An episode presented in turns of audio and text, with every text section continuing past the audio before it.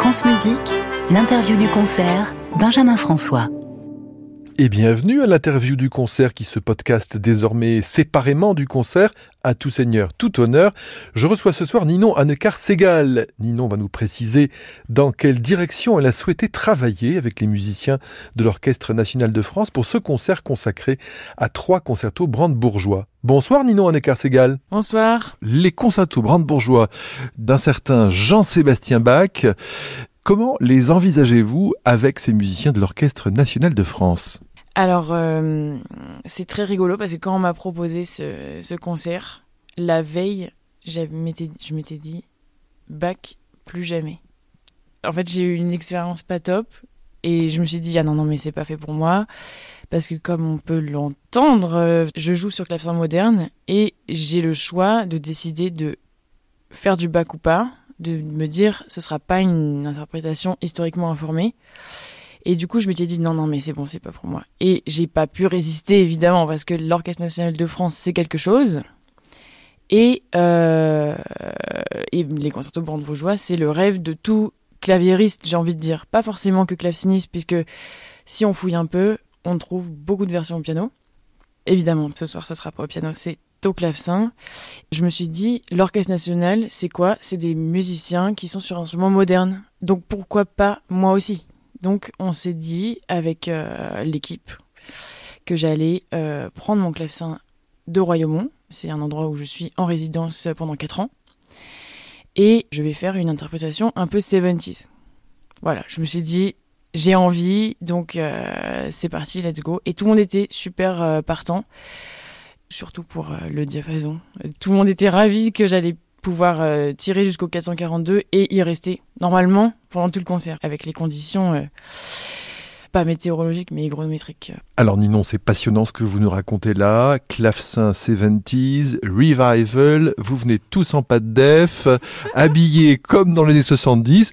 Moi je suis ravi d'entendre cette remise au goût du jour d'interprétation qu'on a un peu délaissée euh, ces dernières 20-30 années d'ailleurs.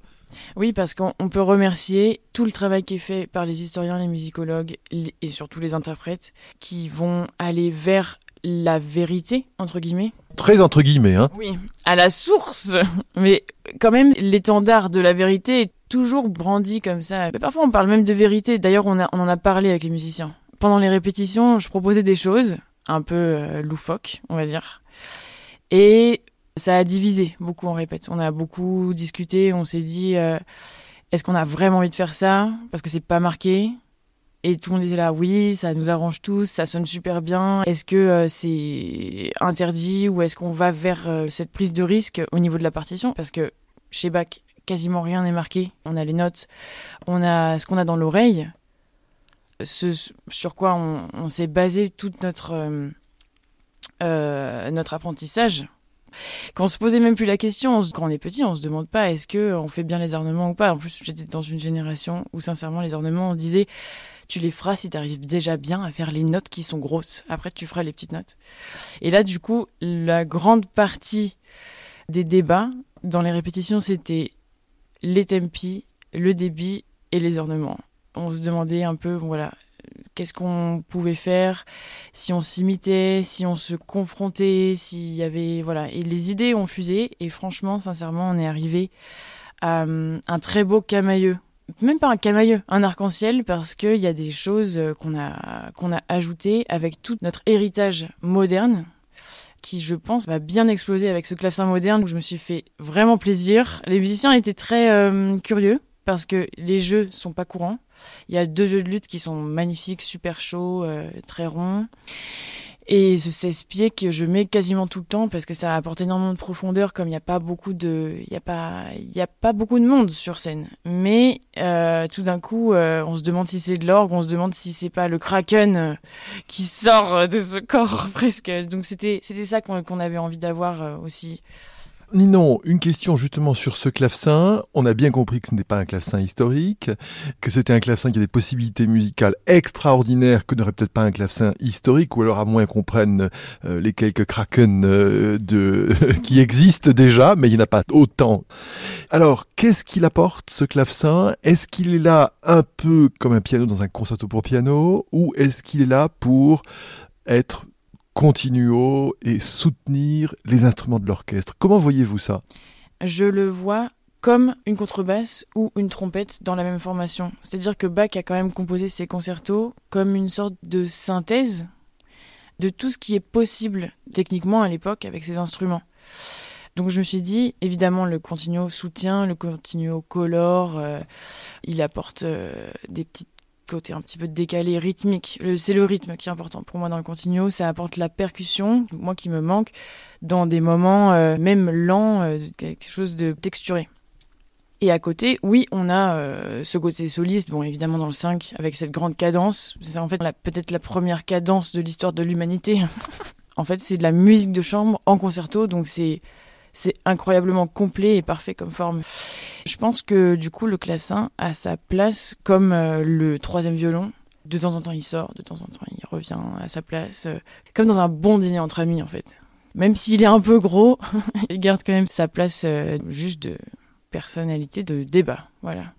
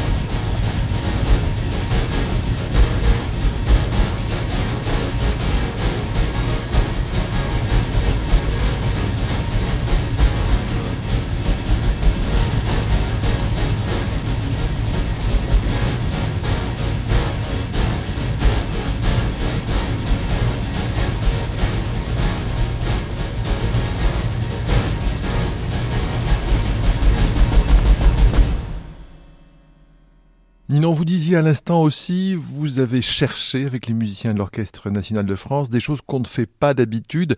J'ai envie de vous demander, qu'est-ce qu'on ne fait pas d'habitude que vous faites ce soir? Je pense que tout le monde pourra remarquer des petites choses dans les tempi, des variations de tempi qui sont euh, très abruptes, mais très hum, denses et contrastées, que j'aime vraiment bien, euh, une, forme de liberté qu'on pouvait avoir avant de vouloir avoir cette authenticité dont on parlait tout à l'heure. Juste se laisser aller avec euh, son imaginaire. Il y a aussi des moments où on s'est dit, euh, on n'en a pas assez, euh, on va en refaire encore. Donc on en a un peu rajouté. Vous rajoutez de la chantilly encore sur le gâteau et quelques cerises. Exactement. Il n'y a jamais assez de cerises sur le gâteau. Voilà, donc euh, du coup, on, est super content de, faire ça. Le moment où on a décidé de faire ça, ça a divisé beaucoup et puis à la fin, on était tous d'accord, on était là, bon, c'est dangereux, mais on va le faire. On a pris des décisions qui sont parfois même interdites dans certaines pratiques. Donc on s'est dit, on n'est pas des authentiques, on fait pas de baroque, on n'est pas sur un instrument baroque. Personne n'a ramené son archer baroque d'ailleurs en répétition et merci parce que j'aurais été très énervée de voir un archer baroque sur un instrument moderne. Peut-être même autant que ça me choque de voir des iPads sur les clavecins parfois. J'ai un peu de mal à voir, enfin je le fais, moi-même je le fais de temps en temps. Ça peut mal tourner, c'est dangereux en, concert. C'est dangereux. Au piano, je sais pas pourquoi, c'est peut-être parce que c'est noir sur noir. Bref. Mais en tout cas, on a décidé de se laisser aller avec les libertés et de faire toujours plus. De se dire, on n'en a pas encore assez. On veut plus de bacs. On veut plus de corps. On veut plus de 16 pieds. On veut plus de contrebasse. On veut du PIDS. Bon, on veut peut-être pas du slap non plus. un bac moderne, quoi. Un bac très décomplexé par rapport au fait que on n'est pas sur un instrument baroque. Donc on peut rien y faire et en fait c'est comme quand j'aime beaucoup par exemple jouer bac au piano et pour moi, c'est une transcription. Comme les transcriptions qu'a fait Kempf, par exemple, où il a voilà, rajouté des octaves, il met beaucoup de pédales. Le piano, j'adore Gould et je trouve que son interprétation est moderne et euh, complètement euh, authentique. C'est très sincère ce qu'il fait. Mais aujourd'hui, dire voilà, on met pas de pédales dans bac, euh, il faut faire les bons ornements au piano, je suis déjà en train de me dire, c'est comme être un mannequin grande taille et vouloir rentrer dans un 32, c'est pas bon. En fait, ça va pas le faire. Busoni, par exemple, dans son geste musical, c'est un bac libre et assez déjanté en définitive, mais il est aussi dans une forme de vérité. Oui, bah, de sincérité et surtout euh, Bouzoni avait voulu euh, redonner ses lettres de noblesse à Bach à l'époque. En fait, c'était une démarche euh, comme on fait beaucoup de maisons d'édition pour, par exemple, les sonates de Scarlatti ou d'autres d'autres partitions baroques. Ils ont rajouté des doigtés, des ornements, des notes. Ils ont changé des notes pour les remettre au goût du jour pour que ce soit joué. C'était pas une façon de dire ah c'est pas assez bien, on va mettre notre patte parce que c'est mieux. C'était ah, on a envie que ce soit plus joué et on va le faire comme ça parce qu'on pense que c'est mieux comme ça. C'est vraiment une forme, euh, une envie de partager. Pour les musiciens euh, de l'Orchestre national de France et moi-même, c'est une joie de retrouver Bach euh, et de pouvoir juste se dire voilà, on fait ce qu'on veut. J'ai pas brandi un traité au début de répétition en disant voilà, ce sera comme ça. moi, je ne supporte pas les ornements comme ci, comme ça, ou les articulations, il faut qu'elles soient voilà, bien mesuré, que euh, l'inégalité des doubles, euh, vous connaissez ou pas. Enfin, il n'y avait pas ça. Et finalement, tout le monde est venu avec sa petite carte et on joue très bien au jeu. Une question un peu personnelle, Ninon, pour ce que vous aimez interpréter dans le répertoire, que ce soit au piano ou au clavecin. Vous imaginez de revenir à Bach, par exemple, par l'enregistrement ou comme cela, ou bien le clavecin contemporain vous intéresse aussi? Tout m'intéresse avec ce clavecin, surtout dans, comme je disais, cet esprit de transcription. Il n'y a pas longtemps, j'avais vraiment envie de faire des pièces pour orgue sur ce clavecin qui me fait penser, euh, comme je disais, au Kraken. Un peu monstrueux, un peu sarcophage. J'aimais bien l'idée d'aller vers euh, des pièces aussi que je connaissais pas, mais aussi, euh, pourquoi pas mêler et essayer de réunifier ce répertoire de clavecin moderne avec du Bach, avec euh, du Luc Ferrari, avec euh, du François Bernard Mach, en passant par Xenakis, et en allant aussi vers, par exemple, Couperin, parce que Couperin, avec ce clavecin, ça prend une dimension extrêmement intime avec les jeux de lutte. C'était pas joué comme ça à l'époque, certes, mais je cherche plus ça, enfin, je cherche pas ça par exemple, des interprètes qui m'inspirent beaucoup au clavecin et qui sont dans l'authenticité également, mais qui peuvent aussi partir très loin. C'est des gens comme Jean Rondeau, mais son disque euh, de Bussy, là, mais c'est incroyable. Et bah non, c'est pas joué au clavecin, ça n'a jamais été joué au clavecin, euh, Gradus, euh, je veux dire, mais ça sonne d'enfer. Et c'est une transcription pour clavecin, comme on fait une transcription pour marimba et de, des suites pour violoncelle, et c'est magnifique. Donc finalement, ma démarche, c'est mon instrument chéri, que j'aime de tout mon cœur. Euh, je veux l'emmener loin. Donc en fait, j'essaye de trouver euh, tout ce que je peux lui donner à manger pour qu'il grandisse.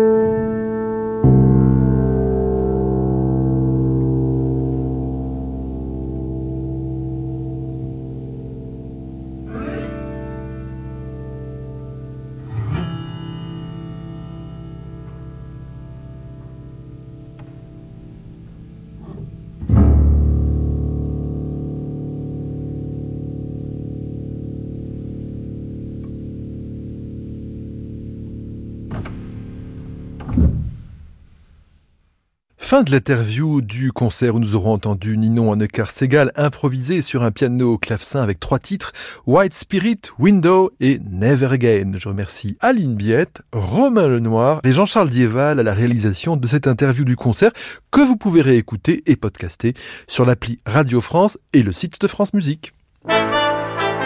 France Musique, l'interview du concert, Benjamin François.